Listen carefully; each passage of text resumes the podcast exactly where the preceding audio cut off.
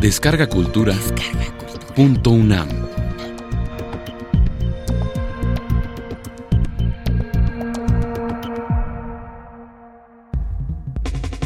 Corre, Homo, corre. ¡Nike! ¡Nike!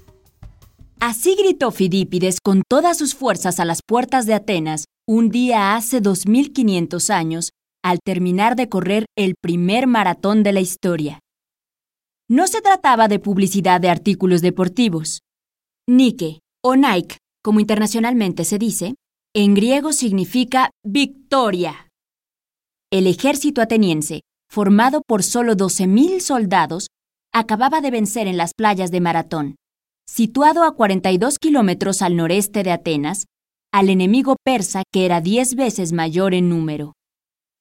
Hacer llegar la noticia de la victoria con prontitud a Atenas era de vital importancia, pues los persas, al verse derrotados, pensaron que Atenas estaba desprotegida.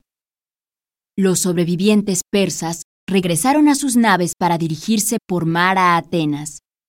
Si tenían suerte, llegarían a tomarla por sorpresa, ya que los atenienses creerían que su ejército había sido derrotado y se temía que desanimados y desmoralizados se darían por vencidos con facilidad ante los persas. El anuncio de Fidípides sobre la milagrosa victoria ateniense dio a los griegos el ánimo necesario para defender la Acrópolis con el precario ejército que había quedado defendiendo la ciudad. Cumplido su encargo, Fidípides cayó muerto, y no fue porque tuviera mala condición física, sino que desde el amanecer de ese mismo día había combatido al lado de sus compañeros y después de un día de extenuante guerra, emprendió la maratónica carrera. El hombre del siglo XXI es sedentario. La vida moderna y la tecnología no lo obligan a correr para sobrevivir. Quizá algunas veces corre para subirse al transporte colectivo o para checar su tarjeta de entrada a tiempo. Pero muchos somos los que trabajamos sentados por horas. Sin embargo, en los últimos años se ha visto que cada vez son más los que corren para mantenerse ágiles y sanos, o simplemente porque se sienten bien haciéndolo. Cada año, aumenta el número de personas que corren en un maratón o en un triatlón. Estos son ejercicios extenuantes que a los que llevamos vida sedentaria nos parecen extremos y sobrehumanos. Dennis Bramble y Daniel Lieberman son dos antropólogos de la Universidad de Harvard que aseguran que la carrera de resistencia fue crucial en la evolución del Homo sapiens. En contra de lo que piensan muchos de los que ven el maratón desde la orilla, no se trata de un deporte que le exige al cuerpo más de lo que puede dar pues estos antropólogos demuestran que el cuerpo humano está hecho para realizar largas carreras de resistencia y que cuenta con los elementos anatómicos y fisiológicos para hacerlo. Muchos mamíferos que corren en tierra superan al hombre en el sprint, que es la aceleración que realiza un corredor para obtener su máxima velocidad. El guepardo es uno de los más veloces, ya que alcanza hasta 120 km por hora mientras que los perros más rápidos llegan a correr a 50 km por hora. La velocidad máxima que alcanza el hombre en la famosa carrera olímpica de los 100 metros, siendo un atleta de primer orden, es de 36 km por hora. Esta velocidad de sprint solo puede mantenerse por poco tiempo, ya que la energía desprendida eleva la temperatura corporal por encima de los 40 grados centígrados. Todos los animales, incluyendo al hombre, dejan de correr cuando su cuerpo llega a esa temperatura y si persisten, pueden morir. El hombre supera a la mayoría de los mamíferos en la carrera de resistencia de grandes distancias porque reúne una serie de características que, comparado con el resto de los animales, lo favorecen en tres aspectos básicos. El manejo sostenible de energía, la capacidad de regular la temperatura corporal impidiendo que ésta supere los 40 grados centígrados y un sistema biomecánico que le permite mantener estabilidad en medio de la complejidad del conjunto de movimientos necesarios para correr. Al correr, las piernas se comportan como un resorte que almacena y recicla la energía de cada zancada. Al caer el pie en el suelo, se comprime el arco al mismo tiempo que se dobla la rodilla. El centro de gravedad del cuerpo baja en este momento y en el siguiente paso es impulsado hacia arriba. La energía cinética del aterrizaje se almacena en los tendones del arco y el gran tendón de Aquiles, que conecta los músculos de la pantorrilla con el hueso del talón, y en el ligamento iliotibial. Este conecta al músculo más potente que forma la cadera, el glúteo máximo, desde el hueso ilíaco hasta la tibia. Ni el glúteo máximo ni los tendones de Aquiles e iliotibial intervienen al caminar, son exclusivamente para correr. Como si se tratara de resortes, los tendones se contraen y se extienden para lanzar el siguiente paso. Los tendones forman la unión entre los músculos y los huesos. Están compuestos por una proteína llamada colágeno que tiene la estructura de un resorte. Varias fibras de colágeno se enrollan sobre sí mismas, comunicándole al tendón gran resistencia y capacidad de almacenar energía elástica. Los animales que corren, como las gacelas o los canguros, tienen grandes tendones. En los que no corren, estos son muy pequeños o no existen. Recientemente, Herman Poncer, antropólogo de la Universidad Washington en San Luis, Missouri, ha desarrollado un modelo matemático basado en principios de física en el que se comprueba que la energía que se consume al correr depende de dos factores principales, la velocidad y la longitud de las piernas.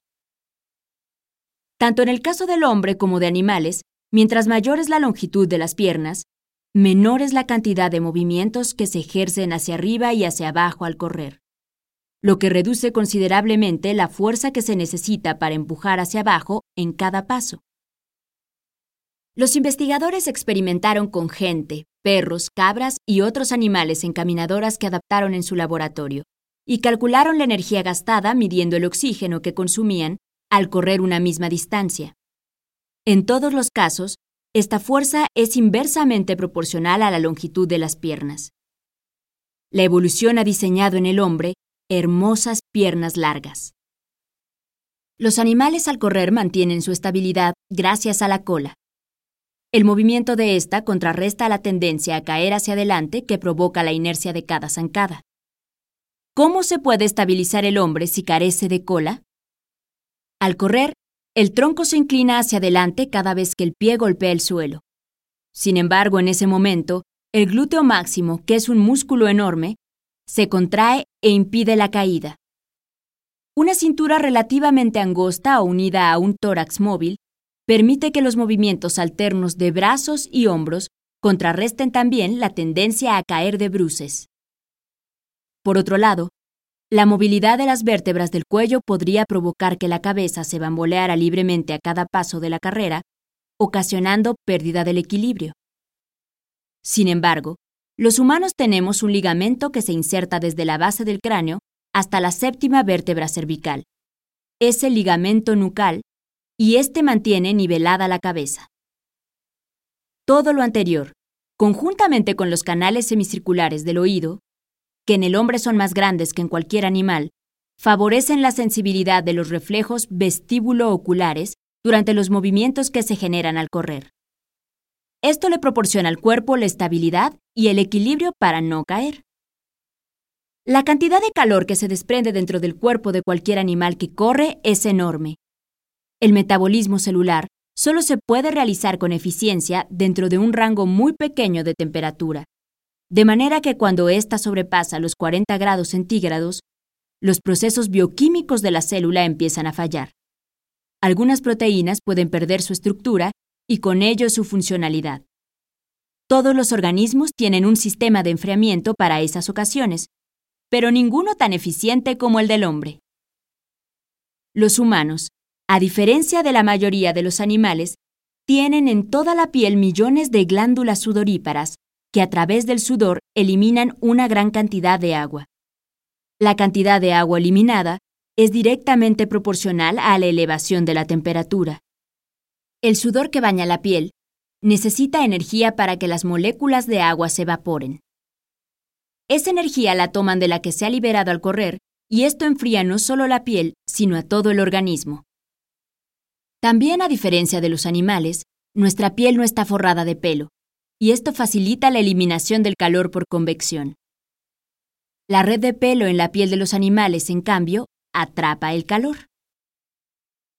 La mayoría de los animales, al no contar con gran cantidad de glándulas sudoríparas, eliminan el calor y el agua abriendo el hocico y sacando la lengua en lo que se conoce como jadear. Esto interfiere con la respiración y le resta eficiencia. Esta es una de las principales causas de que aunque sean grandes velocistas en el sprint, no son tan buenos como el hombre en la carrera de resistencia. A su vez, cuando los humanos corren pueden respirar a través de la boca y de la nariz, aumentando así su capacidad respiratoria. La termorregulación de los humanos al correr es uno de los factores más importantes que lo hacen bueno para la carrera de resistencia. ¿Cuándo y por qué desarrolló el hombre las habilidades para la carrera de resistencia? Para contestar esta pregunta, los antropólogos se remiten a las evidencias fósiles que se tienen de nuestros antepasados. Reconstruyen los esqueletos del chimpancé, del Australopithecus afarensis, del Homo erectus y del Homo sapiens, el hombre y el chimpancé proceden del mismo linaje. Esta hipótesis fue comprobada cuando se vio la enorme semejanza entre los genomas de ambos. Desde el punto de vista genético, los humanos somos una subespecie de los chimpancés. A pesar de la semejanza, estos monos son pésimos corredores. Sus caderas angostas muestran que su glúteo máximo y los grandes tendones de las piernas están muy poco desarrollados. Los chimpancés carecen de un ligamento nucal que les estabilice la cabeza. En cambio, muestran músculos masivos que mantienen fuertemente unidos hombros, vértebras cervicales y cráneo.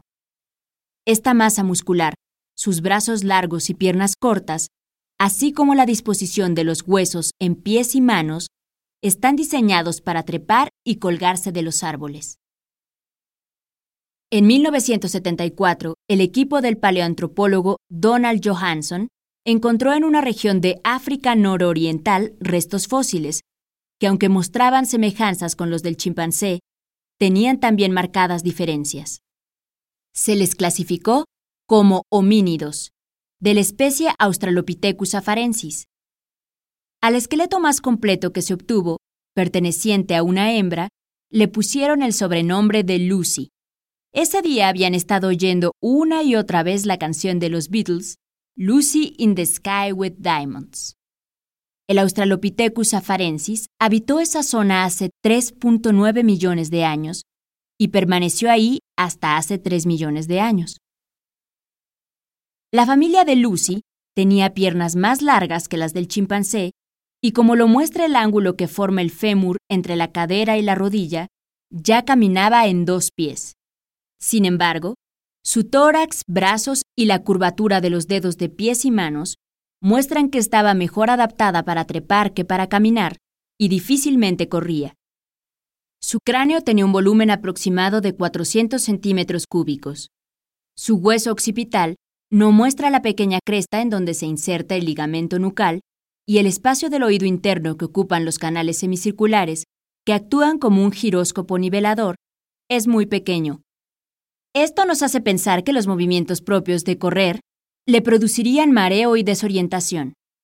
Sus muelas, más anchas y planas que las nuestras, indican que comía hierbas y pasto.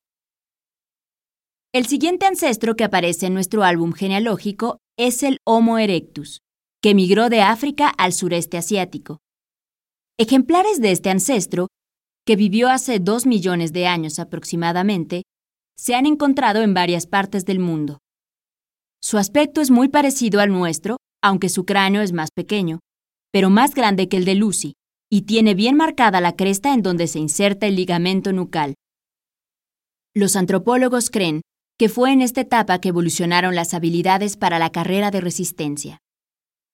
¿Y para qué quería correr el Homo erectus?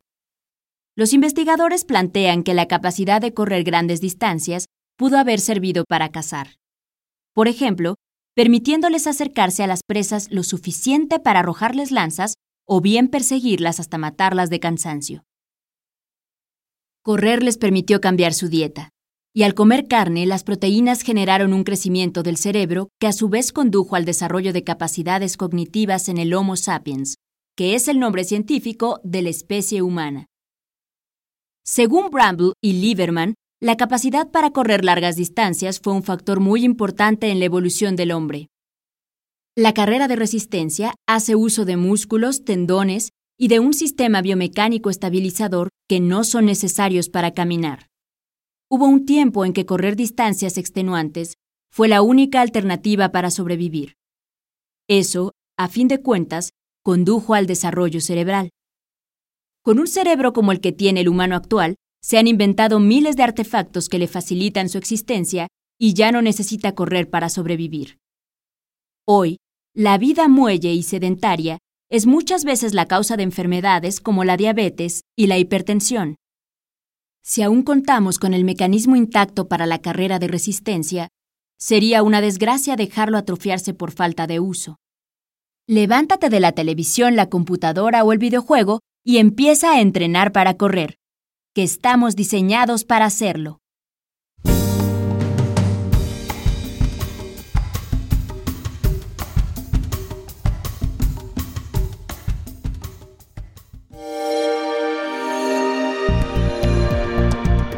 Descarga Cultura.